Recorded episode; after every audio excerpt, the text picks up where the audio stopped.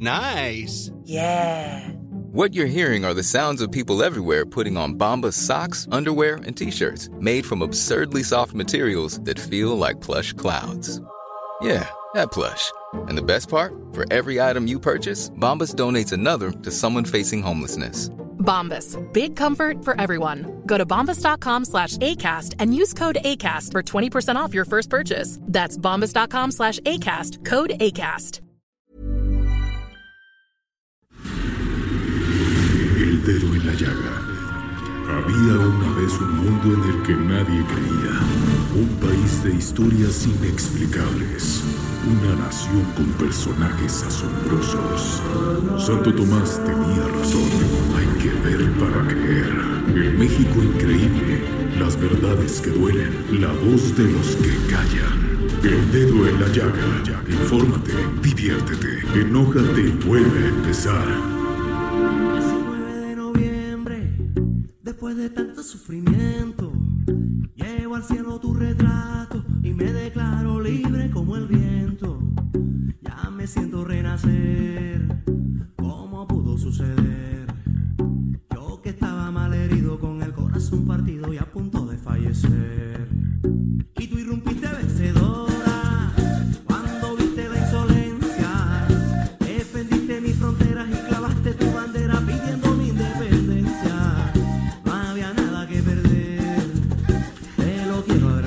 Hola, pues no, empezamos este dedo en la llaga. Es que estaba escuchando esta canción que se llama 19 de noviembre de Carlos Vives. Y es una canción, fíjense nada más, ay, es que la gente tenemos mucho tiempo para hacer estas cosas maravillosas. Fíjense que esta, de, esta canción se la dedica Carlos Vives y fue la fecha de lanzamiento fue en 1999 y se refería a su divorcio. Así quien se haya casado este día como yo hace 32 años, ¿qué les cuento? Yo me casé hace 32 años con, valga de, con el Sí. papá de Carlita, ya después ya no funcionó.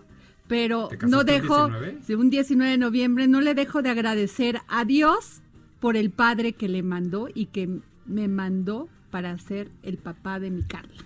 Uy, aún no ¿Cómo una ves? amiga. Así Importante. que no siempre los 19 de noviembre es catástrofe, pero aquí Carlos Vives se lo dedica a su divorcio. Exacto. Y yo, pues, a un momento eh, bonito, que luego, bueno, pues como todos los momentos, a veces pues se dan, no se dan las cosas, pero no dejo de agradecer infinitamente a Dios, a la vida, a lo que sea, que me haya regalado una hija como la que tengo.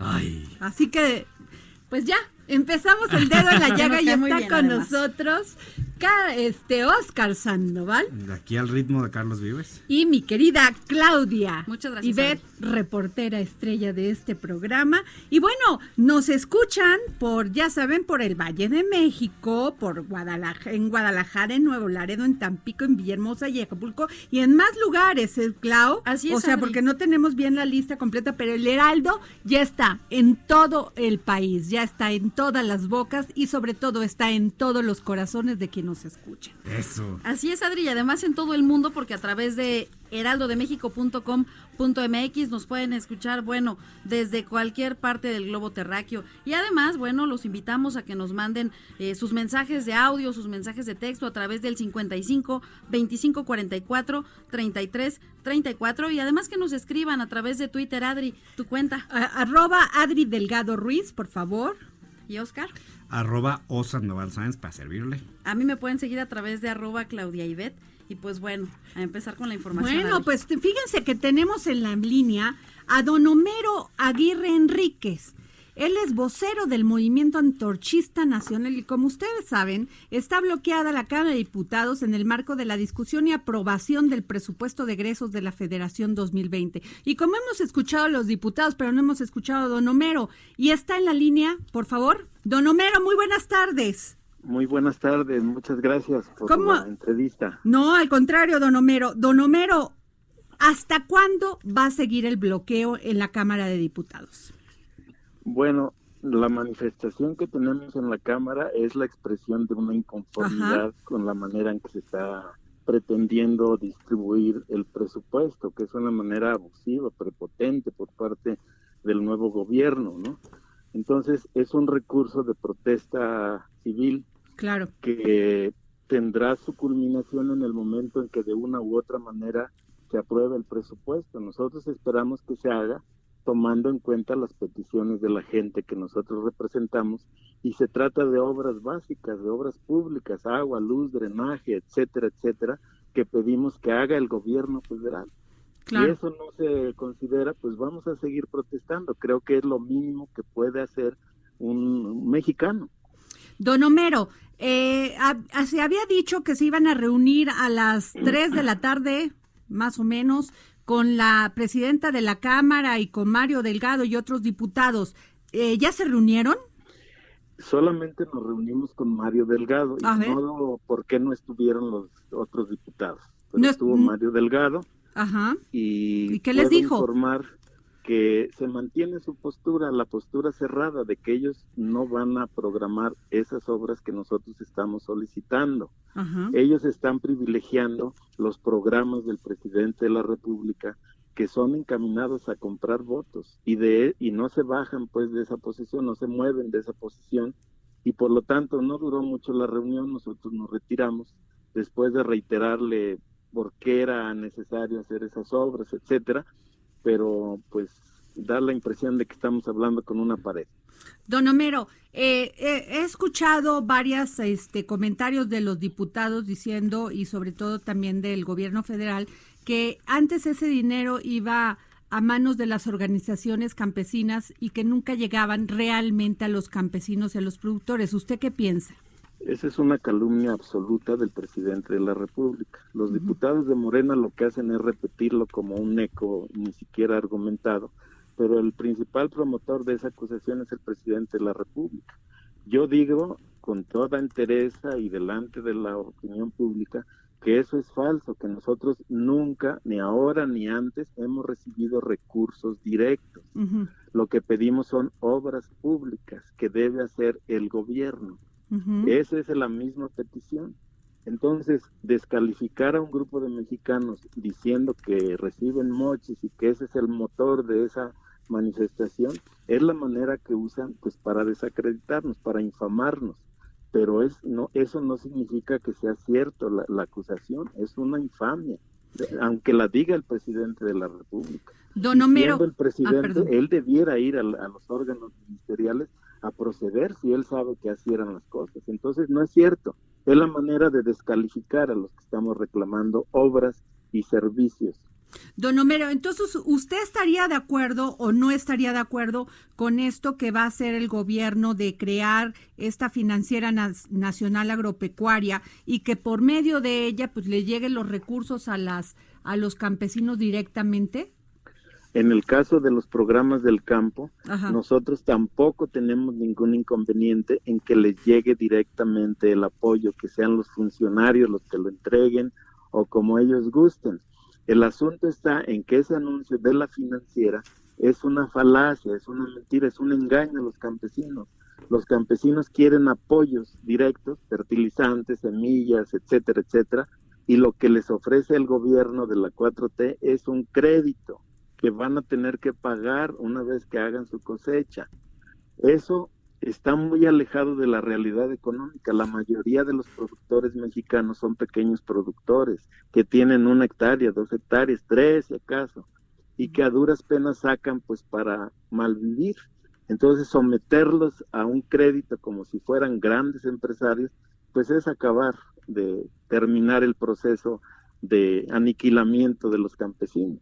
Entonces, no, no resuelve el problema, por eso las organizaciones que traen en su agenda eh, la solicitud de apoyos, pues no aceptan eso y creo que lo hacen pues con toda razón. Y do- Don, don Homero, eh, se dice que mañana en, en este esquema de protesta ustedes estarían interrumpiendo el desfile del 20 de noviembre. ¿Es cierto esto? Nosotros como movimiento antorchista no estamos no estamos programando esa acción. Ok.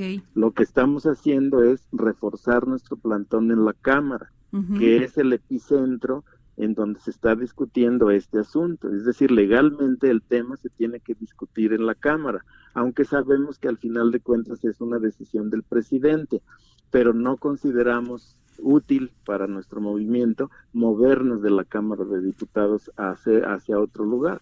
Sería simplemente abandonar la lucha en los términos en que la estamos planteando ahorita. Claro. Sí sé que hay otros grupos que van a ir y respeto su decisión. O sea, Antorcha Nacional no va a bloquear el desfile del 20 de No. noviembre. Don No, Homero, no. ¿y cuáles son las obras que usted diría que son prioritarias de lo Pues que son ustedes están son- discutiendo y, y, pues eh, gestionando y peleando? Pues sobre todo las que tienen que ver con el bienestar muy básico de la gente, agua potable, drenaje, electrificaciones, pavimentos en colonias marginadas. Todo eso tiene que ver con el bienestar y con la salud de la gente. Y ahí están enumeradas una por una, estado por estado, expediente tras expediente para que las haga el gobierno federal. Se las hemos entregado a Mario Delgado y a, a la Jucopo y a la, a la Secretaría de Gobernación. ¿Se han sentado con el momento- ¿Se han sentado ustedes con el secretario de Agricultura? No, nosotros no hemos sido recibidos. La interlocución en todo este sexenio, la interlocución con Antorcha, La han canalizado a la Secretaría de Gobernación. Y en esta etapa, quien nos recibe, quien nos ha recibido en algunas ocasiones es el subsecretario Peralta.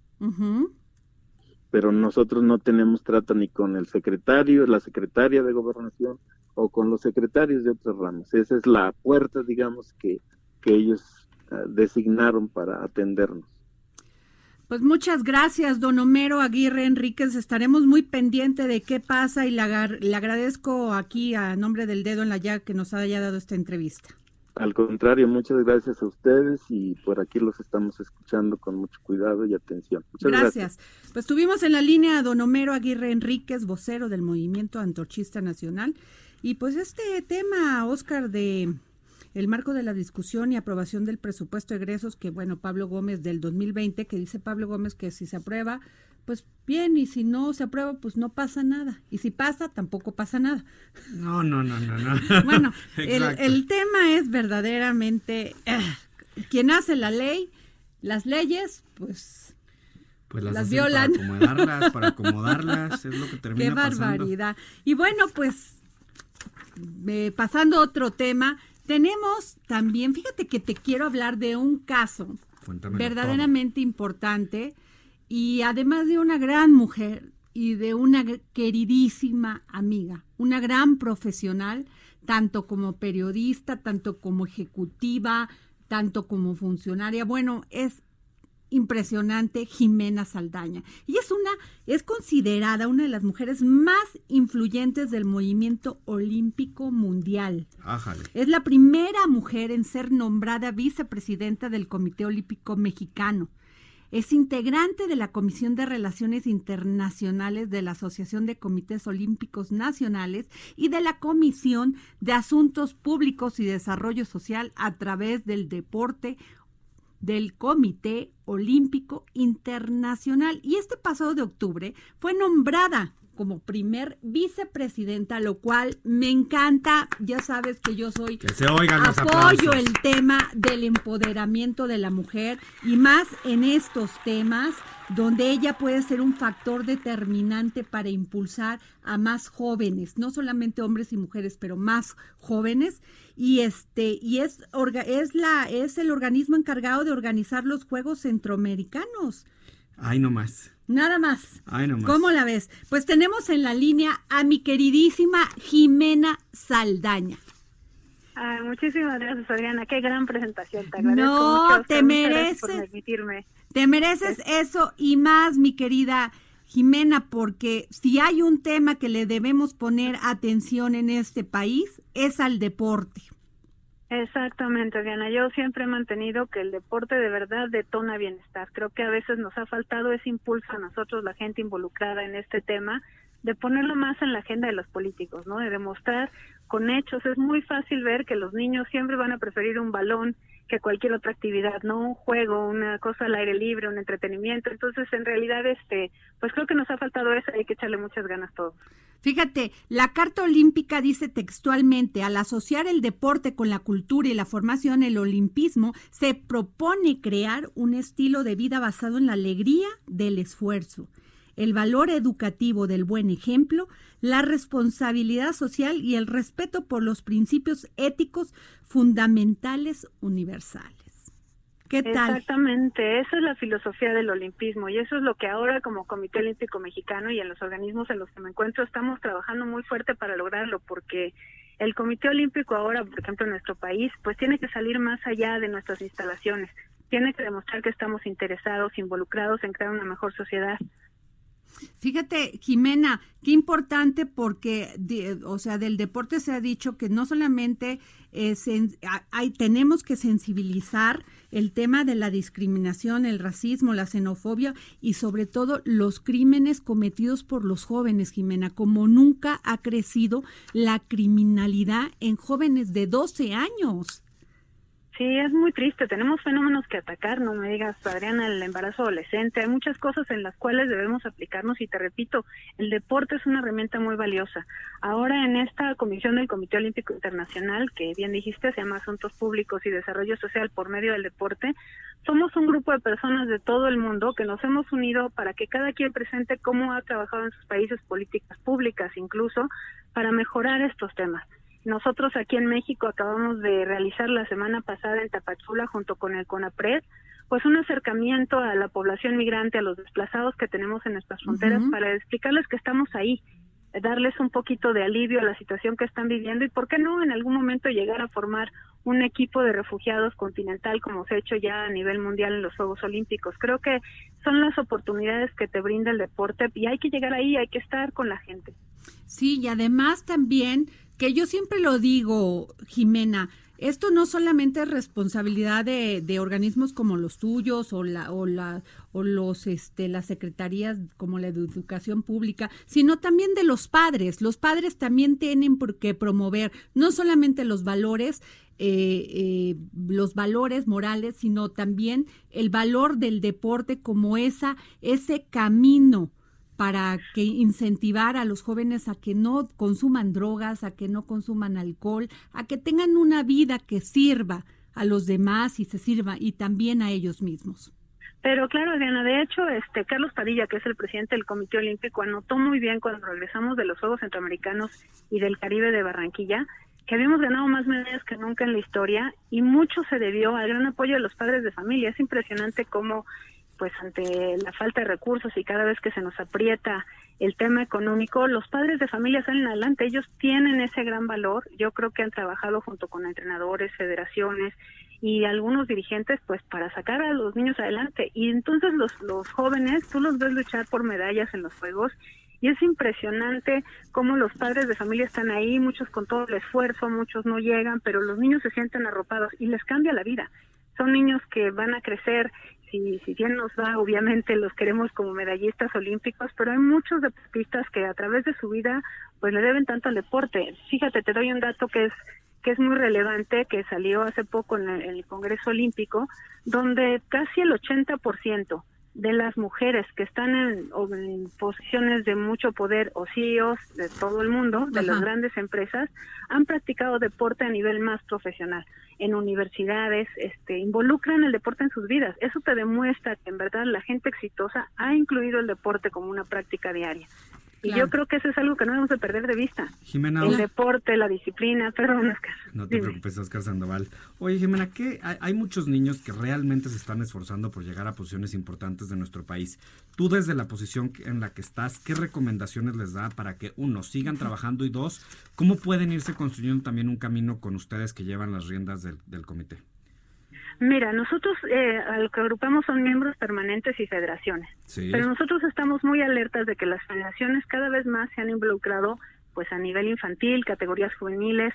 El Comité Olímpico Internacional vio esta necesidad y entonces eh, se crearon y se inventaron estos nuevos Juegos Olímpicos de la Juventud, que es un tema interesante porque de entrada pues los Juegos Olímpicos son de jóvenes en su mayoría, pero queríamos crear esta esta categoría menor donde niños de 12 a 16 años pudieran ya involucrarse en el mundo olímpico, no perderlos, que tuvieran estas aspiraciones y llegar a ellos a, a edad más temprana, porque como bien lo dicen, pues a edad más temprana se empiezan a desarrollar, pero también empiezan a verse enfrentados a más problemas, ¿no? En nuestras sociedades.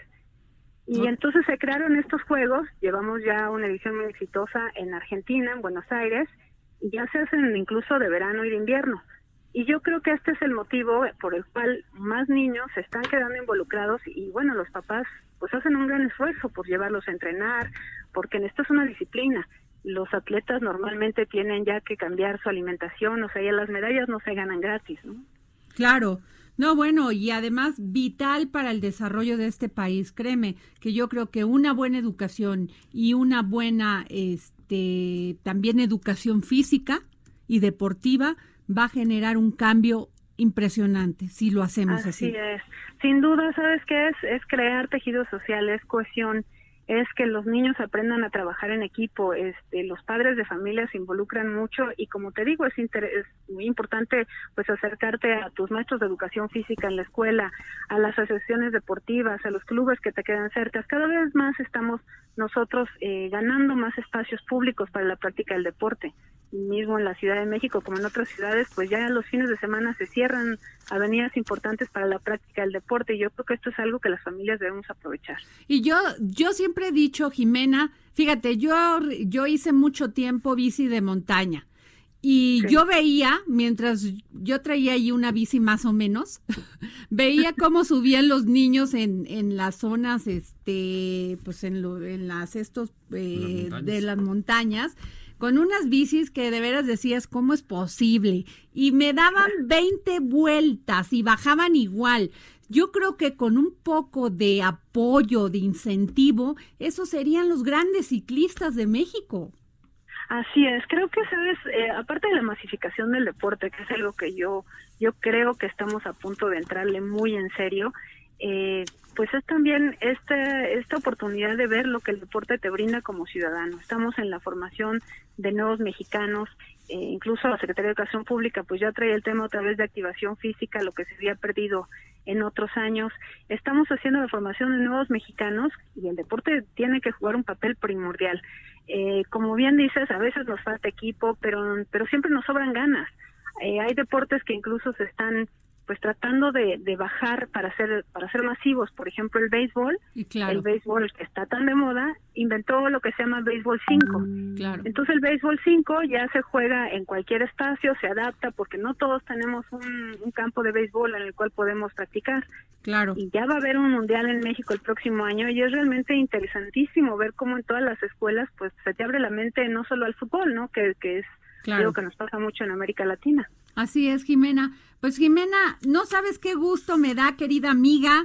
Eh, muy Gracias. merecido tu nombramiento. Fue por votación, ¿no? Además. Así es, sí. Yo, este, reconocimiento. A los comités olímpicos del área que me permitieron, este, pues una vez que supieron de mi candidatura, eh, me dejaron ir sola, lo cual pues es un poco el respeto que se le tiene a nuestro país en la zona.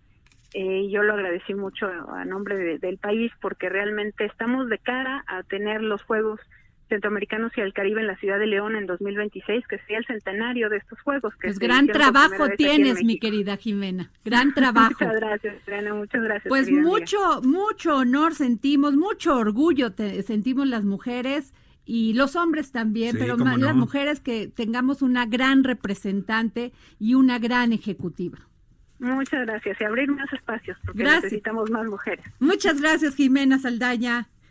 Esta oportunidad de hablar con su audiencia. Gracias, muy amable. Pues tuvimos a Jimena Saldaña, vicepresidenta de la Organización Deportiva, Deportiva Centroamericana y del Caribe, y se va a encargar de organizar los Juegos Centroamericanos y del Caribe de Panamá 2022. Ahí Pero nomás. dijo que ahorita en León va a haber otros, ¿no? Sí, la de los, la de los jóvenes Sí. y digo la importancia. Y sabes que es muy interesante, Jimena, que, que gente muy respetable, En habla de manera muy respetuosa de ella y ahí es cuando sabes de, de qué se está hecho, ¿no? Claro, pues así es, ¿no? Así es. Oye, y tenemos una nota, Claudia Ivette. A ver, dinos unas notas que tenemos ahí, este, que íbamos al principio con ello, pero antes de irnos a un corte, por Claro favor. que sí, Adri, porque hoy la Secretaría de la Función Pública, a cargo de Irmeréndira Sandoval, publicó en el Diario Oficial de la Federación el decreto por el que se expide la Ley Federal de Austeridad Republicana. Ajá. Una ley, Adri, amigos del auditorio, que busca que los recursos públicos se ejerzan con eficiencia, transparencia y honradez. Pues qué bueno, la verdad, un gran aplauso a nuestra secretaria de la Función Pública, Irma Heréndira Sandoval, porque gran trabajo al presentar esto. Y además dijo, adiós el nepotismo, ¿eh? Si todavía no creen y no le creen al presidente y a la secretaria de la Función Pública, agárrense. Porque nada andar gastando en coches de lujo, ni trayendo celulares de lujo, ni andárselas de pipi guante nada más porque son funcionarios. ¿O no es así, Claudia? Así es, Adri, así es totalmente. Y fíjate que otra nota que nos llamó mucho la atención es que en Nuevo León, eh, pues ya pasó la ley Olimpia, como recordará, pues tuvimos aquí en la cabina precisamente a esta chica de Puebla que fue, eh, pues, chantajeada por su exnovio y que la... la- Ah, ya terminamos con Irma Heréndira. Sí. Ay, avísame, Claudia, porque me, me asustaste. Oye, yo- ya, ya, yo me- Ay, Dios yo- mío. Yo me quedé Pero, inspirado No, en bueno, decir yo una cosa. todavía te iba a decir algo de Irma Heréndira, que fíjate, se asigna secretario particular únicamente a los titulares de la dependencia o entidad. Esto, por favor, léanlo, porque es un decreto por el que se expide la Ley Federal de Austeridad, austeridad Republicana y se reforman y adicionan diversas disposiciones de la Ley de Gener- General de Responsabilidades Administrativas y de la Ley Federal de Presupuesto y Res- Responsabilidad Hacendaria. Por favor, todos aquellos que son funcionarios públicos, échense una leída. Y déjame decirte, Se los Adri, vamos a que- tuitear, Adri. Que uno que tiene la oportunidad de estar aquí, convivir y verlos trabajar. No van a tener chofer más que, los titulares de las secretarías y secretarios particulares también. Pero es mucha la diferencia de cómo ve a uno llegar a los de esta administración a cómo ve a uno llegar a los de otras, ¿eh? Pues sí. Mucha la diferencia. Bueno, vamos a un corte y regresamos.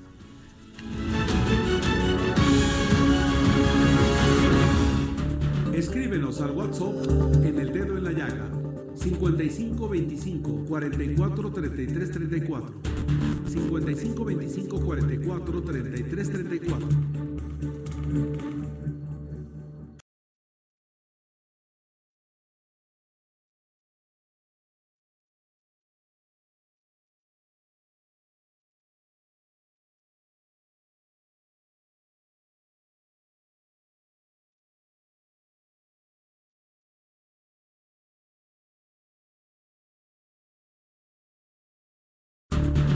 Al WhatsApp en el dedo en la llaga 55 25 44 33 34 55 25 44 33 34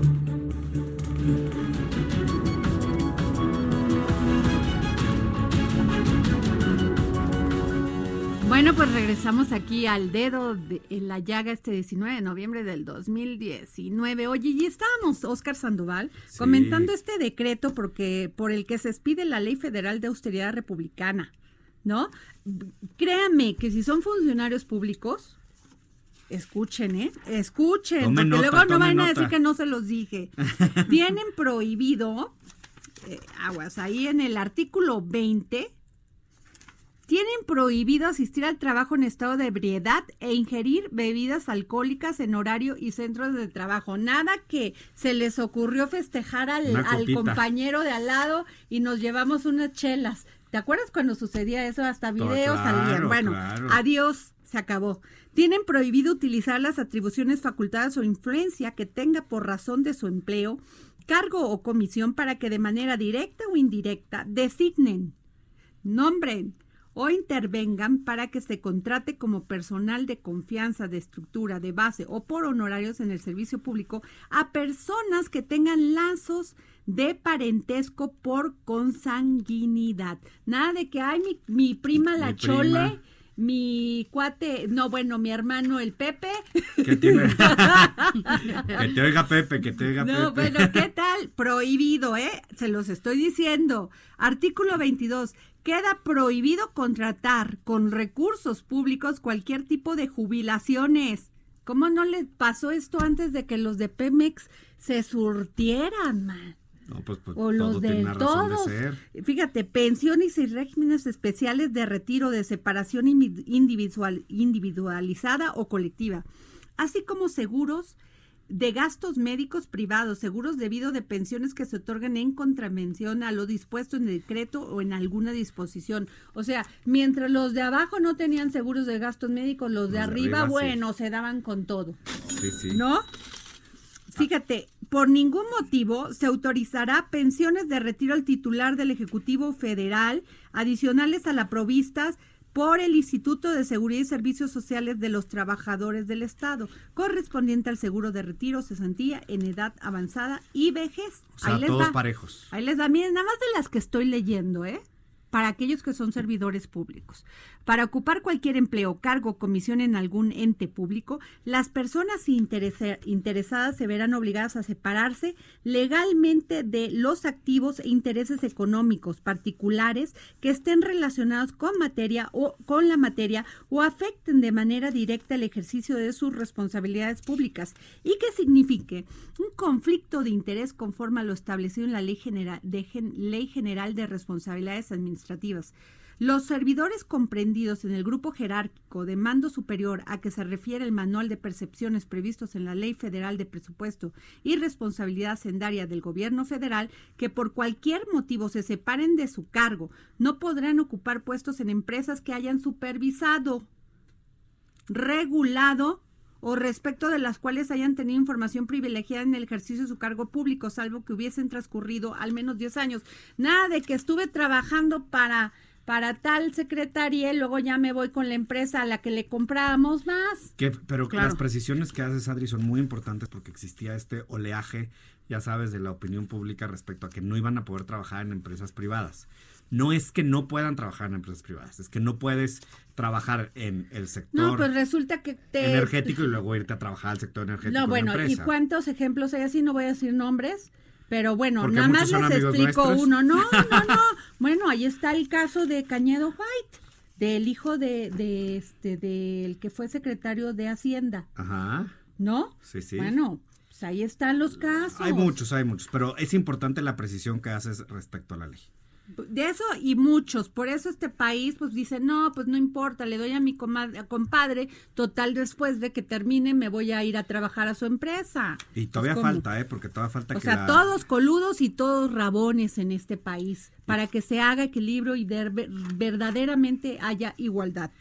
Y faltan los lineamientos que tiene que emitir la Secretaría de Hacienda, ¿eh? ¿eh? Pues sí, falta todo esto. Nada más hay que estar atentos. Bueno, pero vamos a pasar a una gran entrevista con un, ay, qué día, oh, qué día? este 19 de noviembre, la verdad estoy muy contenta. Sí, sí, pues porque mucha fecha. Tenemos, tenemos, a, no solamente tuvimos a Jimena, bueno, a don Homero que nos dijo qué está pasando ahí en el, en el, eh, con el bloqueo en las en la Cámara de Diputados, sino tenemos a Enrique Galván Ochoa, columnista financiero de la jornada.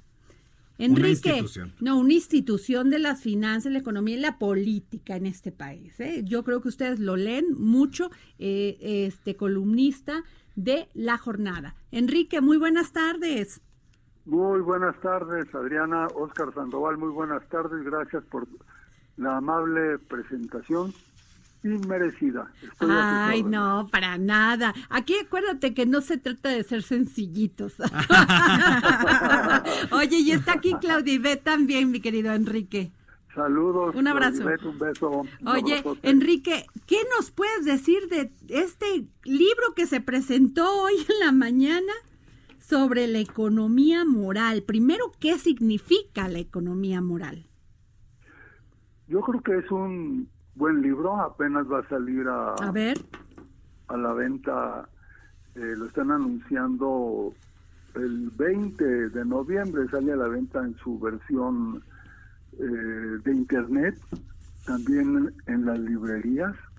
No puedo decir mucho del libro porque de alguna manera tuve alguna intervención y hay que respetar al autor y sus derechos de autor, pero es un buen libro que plantea en su contenido lo que es eh, la economía moral eh, desde el punto de vista del presidente de la República, de Andrés Manuel López Obrador. Es un punto de quiebre respecto al neoliberalismo económico. Pero ¿qué quiere este decir economía como economía moral? Porque la entendemos, Enrique, pero como que no nos queda claro el concepto. Lo que quiere decir es que, para poner ejemplo, es que un ejemplo es que en las empresas por, debe haber más preocupación por los trabajadores, debe haber más preocupación por la ecología, debe haber más responsabilidad social en cuanto a las necesidades que tienen los países.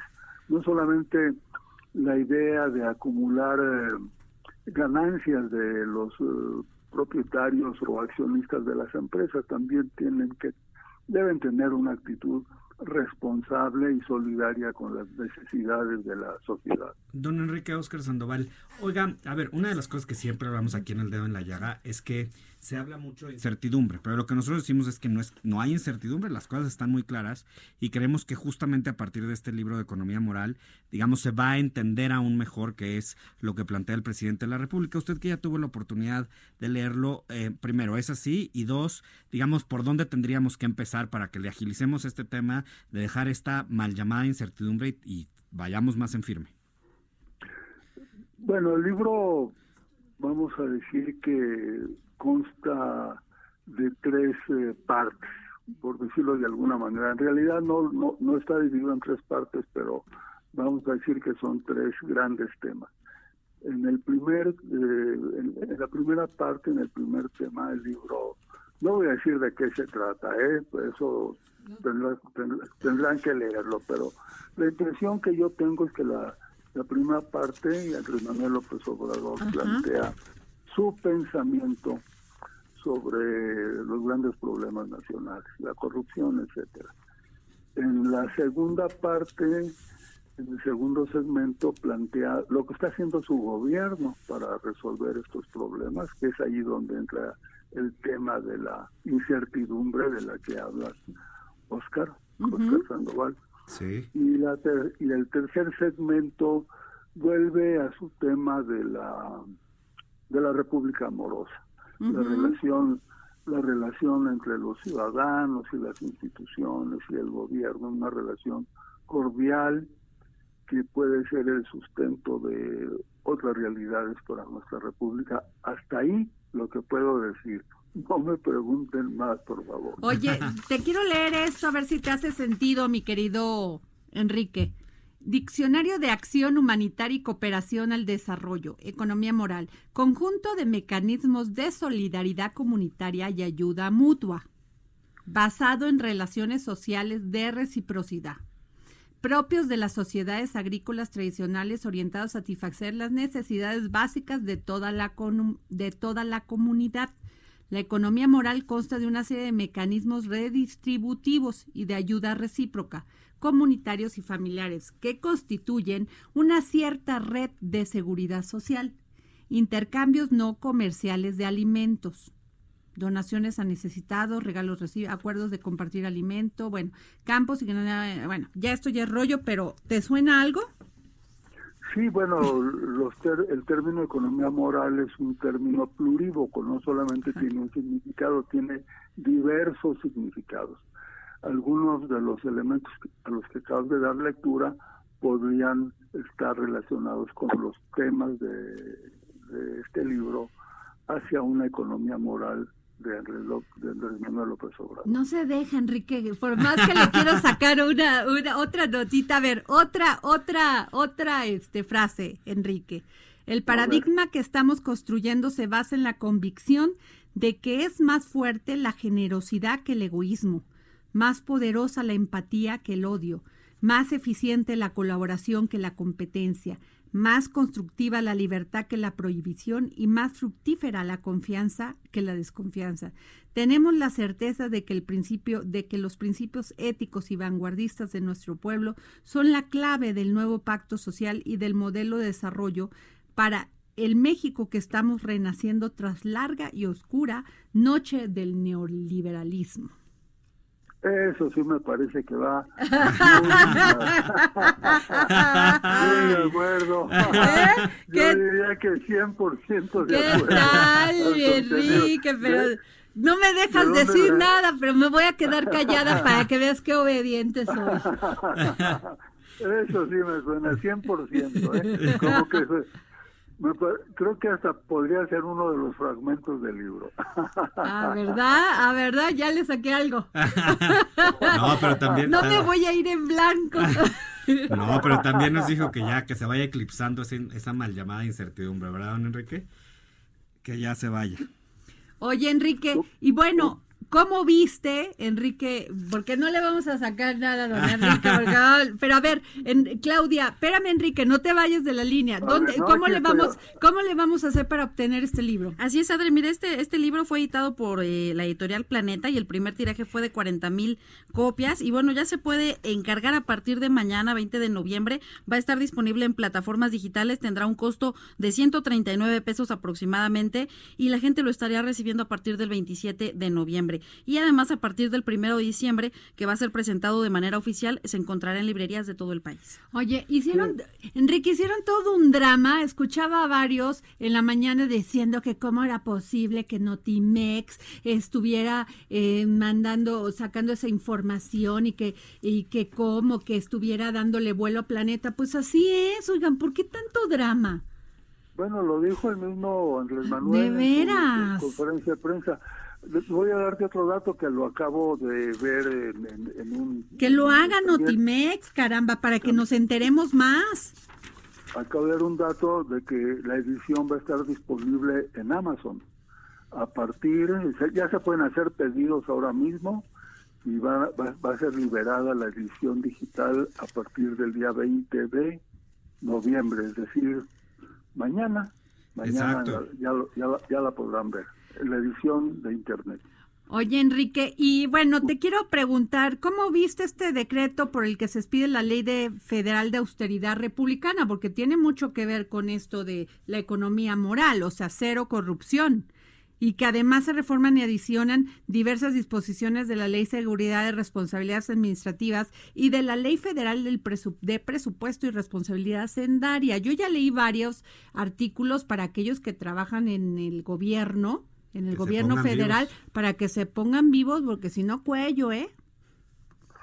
Pues eh, hacía falta desde hacía mucho tiempo que se legislara sobre esta materia porque es un verdaderamente es un verdadero escándalo que gente que ha trabajado X número de años en el gobierno federal, también en los estatales y en el gobierno de la Ciudad de México, terminando su gestión, sean contratados por empresas privadas a las que beneficiaron dura- durante su gestión. ¿Qué tal? Es Y sobre todo en Pemex, ¿eh? y eso lo hemos visto desde el nivel de los presidentes de la República. No digo nombres, pero hay presidentes que están siendo, que hoy, en este momento están contratados por empresas a las que favorecieron durante su gestión. Eso no era posible. Siguiera Ahora, si le querían tapar un poco el ojo al macho, como dicen en mi pueblo Veracruz, ¿verdad? Allá en Veracruz, pues no lo hacían ellos directamente, sino ponían a sus hijos, como el caso de Cañedo White. Lo que sucedió también es que en- en- en, eh, había una limitación, creo que de dos años para no poderse contratar en una empresa privada de su área de actividad y han ampliado el plazo a 10 años. O sea que una persona de, no, esperar 10 años para que la contrate la empresa que a la que favoreció, tendrán que buscar otras vías. Pero también, ojo, junto con esto, está otra reforma legal muy importante que es la de que ya se creó, increíble que hasta ahora se haya creado el delito de corrupción, que no existía, eh, la, conducta típica de la corrupción no existía como... La tenían como delincuencia organizada, o sea, se organizaban varios para que hubiera corrupción. Entonces, toda la legislación estaba formulada para que nadie fuera a la cárcel, nadie, nadie fuera castigado, etcétera. Y ahora ya está esta reforma en que entra, en que se castiga la corrupción, se castiga el clásico con los votos en, en, las, eh, los procesos electorales. Varios, eh, el, el huachicol también no estaba penado por la ley, pues, verdaderamente increíble en un país con tanta corrupción como México. Estamos muy mal calificados por los organismos internacionales. Sí, qué terrible. Oye, Enrique, y quédate en la línea porque Oscar Sandoval te quiere hacer una, eh, una pregunta y quiere comentar sobre la economía circular. Exactamente. Ah, Economía circular. Ya sabes los términos de nuestro querido Oscar Sandoval. A ver, Oscar. Ya sabes, bueno, pues es que justamente pensando en todos estos cambios que estamos viviendo como país, pues lo primero que tenemos que cambiar también es el pensamiento para que con ello cambien las percepciones. Entonces nos pusimos a investigar términos o tendencias que hay a nivel global que debemos de ir, eh, digamos, eh, poniéndole más velocidad en México. Y uno de ellos es justamente la economía circular en donde básicamente lo que dice es que nos tenemos que inspirar en lo que pasa en la naturaleza, donde no existe el concepto de desperdicio. Es decir, que todo en la naturaleza, todo lo que se genera es un insumo o alimento para otro organismo. Entonces, que lo que tenemos que hacer justamente en las economías y que tienen que poner mucha atención todas las empresas que después se ponen a trabajar en este, campañas de sustentabilidad y todo esto, pues que también se pongan en, a implementar este tipo de iniciativas que es la reparación, el reciclaje, la reutilización y la refabricación de los productos. Y aquí para mi queridísimo y respetado Enrique, la pregunta es, ¿qué tanto, podemos, ¿qué tanto se impulsa a partir de esta nueva visión de la economía nacional, a partir de la economía moral, a partir de este tipo de iniciativas? Pues ya se ha empezado a hacer eh, algo en ese terreno. Déjame ponerte el caso de, de las grandes cadenas de restaurantes obviamente no se consume todo lo que la cocina prepara. Hay siempre un sobrante muy importante de pan, por, vamos a decir. Entonces, se han organizado para hacer eh, donativos a organizaciones de, caridad, por ejemplo. Entonces, ese, pan o esas tortillas o esa o esa ese excedente de, de alimentos que no se vendió, que no salió en el primer día, posiblemente tampoco en el segundo, entonces se pone a circular, como mencionas tú, se regala a organizaciones de caridad. A mí me parece que ese es un paso muy importante que debería de ser eh, secundado por otras compañías. Totalmente. Y además, además de esto, pues digamos, también tenemos que trabajar en otros factores que yo he oído y que me hace mucho sentido en estos tiempos, que es debemos de cambiar el, el, el generar, el tener riqueza por el generar riqueza. Es decir, eh, que, que, la prosperidad sea para todos y eso incluye pues dos otros elementos importantes, ¿no? Que es obviamente el valor económico, el social y el ambiental que tiene que ver con la economía. Cuidar el medio ambiente, Enrique. Si no lo acabamos, se acaba todo. Ese es un punto muy importante en este libro de Economía Moral de Andrés Manuel López Obrador, La Ecología. ¿Qué está haciendo su gobierno en favor de, la ecología? Y lo pone como una de las tareas de la mayor importancia de su administración. Ese es un tema que vale la pena leerlo y subrayarlo porque tiene varias respuestas a lo que me estás diciendo. O sea, no te vamos a sacar nada. Ay, mi querido Enrique, este, Enrique Galván. Pero a ver, Oscar, a ver si todavía tienes un intento más. Sí, a ver, aquí es, digamos, ¿cómo aquí voy a hacer este intento porque yo creo que viene muy claro en, a ver, no solamente en lo que ha dicho el presidente y que aquí hemos insistido mucho, Enrique, a ver si, si coincides con nosotros. Una es eh, la separación del poder económico del poder político. Y lo que nosotros, de lo que hemos leído, lo que hemos llegado es que lo que dice el presidente es, no crea usted que la ventanilla de la, del, gobierno es la ventanilla en donde usted va a venir a ordenarnos qué hacer. Nosotros estamos definiendo políticas públicas y con esas políticas públicas usted se adapta o se adapta y trabaja generando riqueza. ¿Es así o no es así, mi Enrique? Absolutamente. Yo creo que no desde el libro, desde mucho antes, dijo que es muy importante separar lo que es eh, la actividad política de la actividad de los negocios. Son complementarias, se pueden apoyar de una manera o de otra.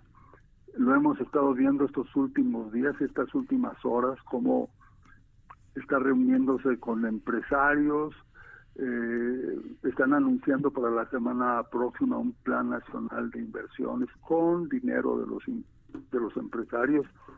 Han definido más de 100 proyectos específicos listos para arrancar. Nada más hace falta que contrate, que contraten gente y que se escuchen las máquinas trabajando en el caso de las constructoras.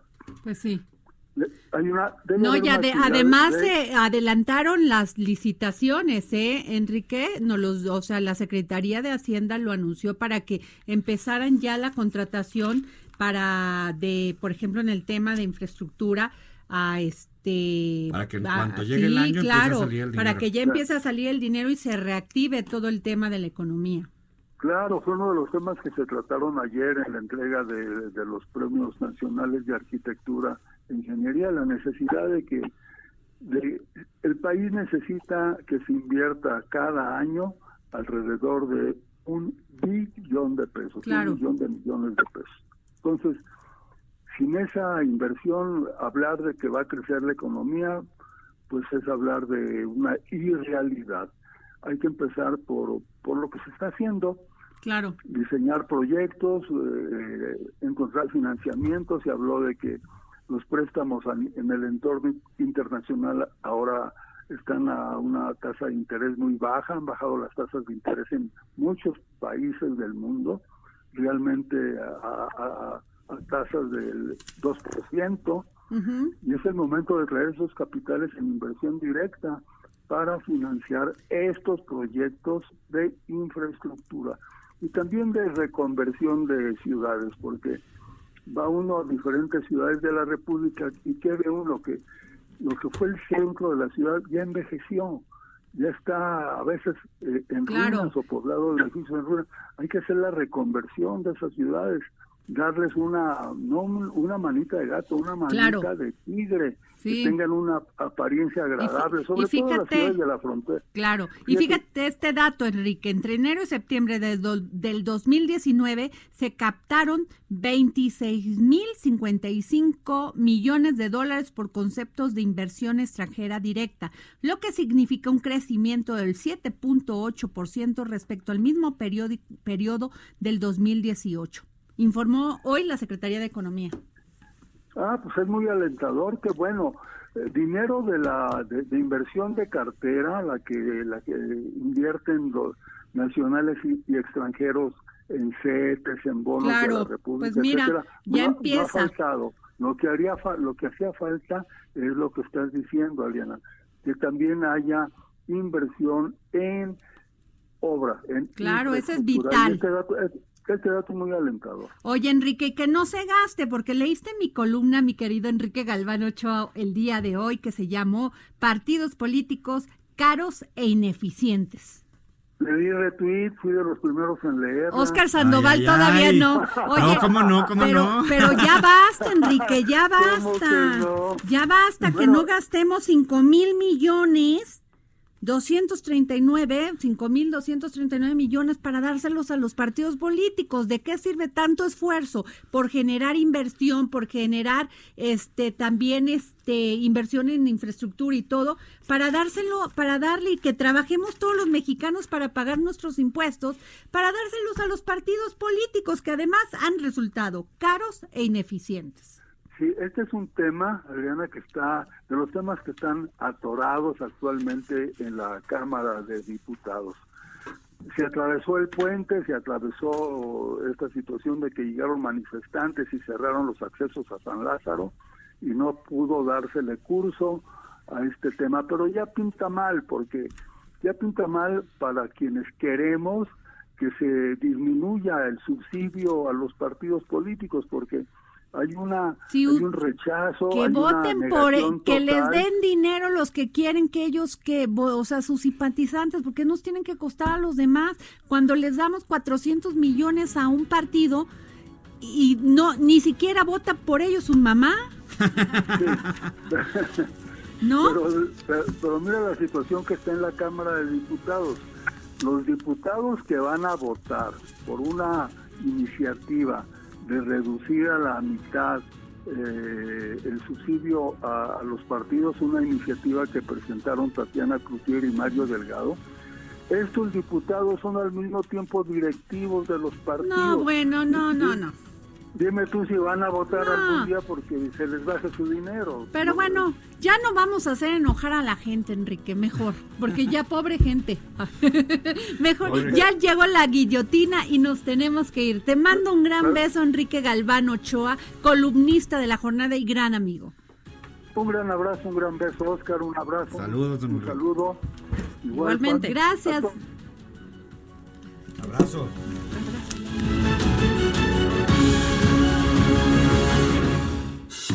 Esto fue El Dedo en la Yaya con Adriana Delgado. Escucha la H, Heraldo Radio. Hey, it's Paige DeSorbo from Giggly Squad. High quality fashion without the price tag. Say hello to Quince. I'm snagging high-end essentials like cozy cashmere sweaters, sleek leather jackets, fine jewelry, and so much more. With Quince being 50 to 80% less than similar brands. And they partner with factories that prioritize safe, ethical, and responsible manufacturing. I love that. Luxury quality within reach. Go to quince.com slash style to get free shipping and 365-day returns on your next order. quince.com slash style.